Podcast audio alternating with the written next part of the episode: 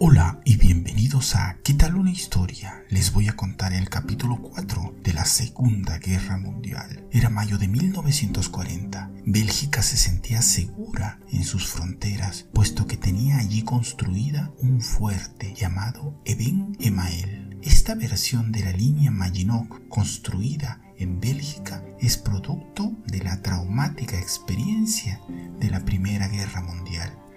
Esta fortificación compuesta por baterías que apuntaban a Alemania constaba de túneles interconectados, generadores de electricidad, agua y toda la logística para resistir mucho tiempo el hipotético ataque de la Alemania de los años 40. De los 1.200 soldados que ocupaban, más de la mitad estaba fuera del fuerte, en un descanso. Entonces los centinelas del fuerte belga logran ver en el oscuro cielo de mayo algo que parecían siluetas de aviones, pero extrañamente no se escuchaba nada. Esas siluetas no tenían motor. Esos aparatos que volaban por el cielo belga eran planeadores alemanes que transportaban paracaidistas que ya se habían tirado para tomar el fuerte belga. Aquí hay un dato que les cuento, queridos amigos. De acuerdo con el Tratado de Versalles, Alemania no podía tener aviación. Entonces los alemanes se dedicaron a construir planeadores muy sofisticados. Esto le dio mucha experiencia. Y para mayo de 1940 los planeadores fueron puestos en práctica para tomar el fuerte Eben Emael, ya que ya con Hitler al mando se construyó secretamente la Luftwaffe, la Fuerza Aérea Alemana, que se encargaría de alar estos planeadores para que puedan aterrizar en Bélgica. Lo más increíble es que la eficacia de los atacantes alemanes era tal que solo fue necesario enviar 50 paracaidistas para que tomen el fuerte que tenía 700 soldados en ese momento, quienes luego de 36 horas se rindieron y finalmente la hermosa Bélgica sería invadida por los soldados alemanes. Este fue el resultado de una simple pero muy efectiva práctica constante. Los paracaidistas se sabían de memoria las ubicaciones más importantes y lograron un milagro. Es así que estos soldados pusieron en práctica su guerra relámpago, que impedía que el país agredido articule alguna defensa coherente en tan poco tiempo. Entonces Holanda y Luxemburgo son atacadas el mismo día que Bélgica. Esto solo era el comienzo, pues su objetivo era vengarse invadiendo Francia. Mientras tanto, Francia utilizó su tiempo entre guerras para construir la línea Maginot de 400 kilómetros para defenderse de un hipotético ataque desde Alemania. Es también una red de túneles y fuertes que incluso tenían vías férreas y toda la logística necesaria para ser independiente y repeler un ataque alemán, pero esta línea de 400 kilómetros se detuvo en la frontera de Luxemburgo. No era una línea completa que rodeaba toda la frontera francesa. Aquí tenemos un problema resuelto de dos formas diferentes. La Gran Guerra o Primera Guerra puso a miles de soldados en trincheras, sufriendo miles de penurias y sin lograr nada, ya que nadie avanzaba. Las trincheras se consideraban un punto muerto. Entonces Bélgica y Francia se dedicaron a hacer fuertes en sus fronteras interconectados con túneles para esperar a que los alemanes lleguen a pie y sean rechazados. Y con eso tener una guerra estática que se quedara en las fronteras. Los cañones y baterías estaban apuntando solamente al frente y no detrás.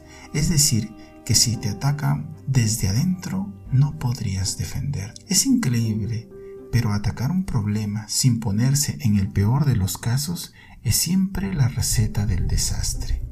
Ahora, mirando el mismo problema, los alemanes pensaron muy diferente, ya que si en la primera guerra llegaron a las trincheras y a un punto muerto, la próxima vez que ellos entren en guerra, pensaron que es mejor ser rápidos o muy rápidos para evitar que tengan que construir trincheras y quedarse en ellas por años. Es mejor correr muy rápido. Así podrían tomar un país en un fin de semana o en un mes, pero no más.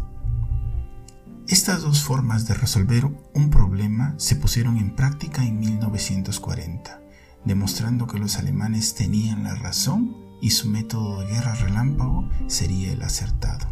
Luego que los alemanes entrasen en Bélgica, giraron de inmediato a la izquierda y de nuevo hicieron lo imposible, ya que lograron atravesar el bosque de las Ardenas, un lugar muy difícil, pero ya demostrado que no era imposible. Los dirigentes de la Francia de entreguerras pensaban que no era necesario poner algo similar a la línea Maginot en este lugar, ya que no era posible que un ejército motorizado atravesase ese bosque, pero lo lograron y cruzaron la frontera hasta la ciudad francesa de Sedan. Fue entonces que la línea Maginot quedó obsoleta. Mientras Bélgica era invadida, los alemanes también invaden Holanda, donde la ciudad de La Haya y Rotterdam fueron duramente bombardeadas. Todo esto sucedía mientras sus ejércitos eran presa de la confusión no se comprendía esta nueva forma de guerra. Entonces Francia echa a andar su plan, es decir, avanza junto con el ejército expedicionario inglés por los campos de Flandres para enfrentarse al ejército alemán. Pero no lo encontraron, ya que los alemanes estaban ya atravesando el bosque de las Ardenas. Este movimiento lograría embolsar tanto al ejército francés como al inglés. Esta descomunal bolsa logró cortar las líneas de suministros del que dependía el ejército aliado. Todo el plan se venía abajo. La guerra relámpago resultó muy eficiente. El ejército francés era primero aterrorizado por los bombarderos en picado, llamados los Stuka, para luego ver acercarse a los blindados y finalmente ver aparecer a la infantería que terminaba el trabajo. Claro está que todo esto debía ser muy rápido, tanto como para no permitir una reacción coherente. Esta planificación tan acertada es atribuida al general Erich von Manstein, quien ideó la forma de encerrar a dos ejércitos en un solo movimiento. Entonces los franceses y británicos al verse atrapados marcharon al puerto de Dunkerque, cerca de la frontera con Bélgica, es aquí donde por alguna razón los alemanes perdieron inexplicablemente la oportunidad de capturar 300.000 soldados, ya que frenaron su avance. En Dunkerque se produjo un milagro, ya que Inglaterra logró rescatar a la mayor parte de su ejército, junto con muchos soldados franceses. La lucha fue dura el más esforzado en cubrir la retirada fue el ejército francés que tuvo que contar la mayor parte de bajas, mientras se ejecutaba la operación Dínamo, donde Inglaterra ordenó que todo lo que flotara se dirigiera a Dunkerque para rescatar a su ejército. Entonces, queridos amigos, la hermosa Francia se queda sola. El general Weygand organiza una defensa entre los ríos Somme y Aisne, pero el 5 de junio de 1940 esta defensa fue rebasada y el 10 de junio atraviesan el río Sena en París. Solo quedaba vencer a las 17 divisiones que estaban en la línea Maginot, lo cual no fue difícil, ya que esta línea sería atacada desde la retaguardia, algo para lo que no estaba diseñada. Fue entonces que el general Petain se haría cargo del desastre. Este general organiza un nuevo gobierno, el cual se encargaría de negociar un armisticio, mientras el subsecretario de guerra, Charles de Gaulle, marcha a Londres con la finalidad de organizar la resistencia. Aquí fue donde Hitler consuma su venganza el 22 de junio de 1940. Una delegación francesa firma la rendición en un vagón de tren. Pero ¿qué tenía de especial este vagón? Pues resulta, queridos amigos, que este vagón era el mismo que 22 años atrás fuera utilizado para hacer que Alemania firme su propia rendición al final de la Primera Guerra Mundial.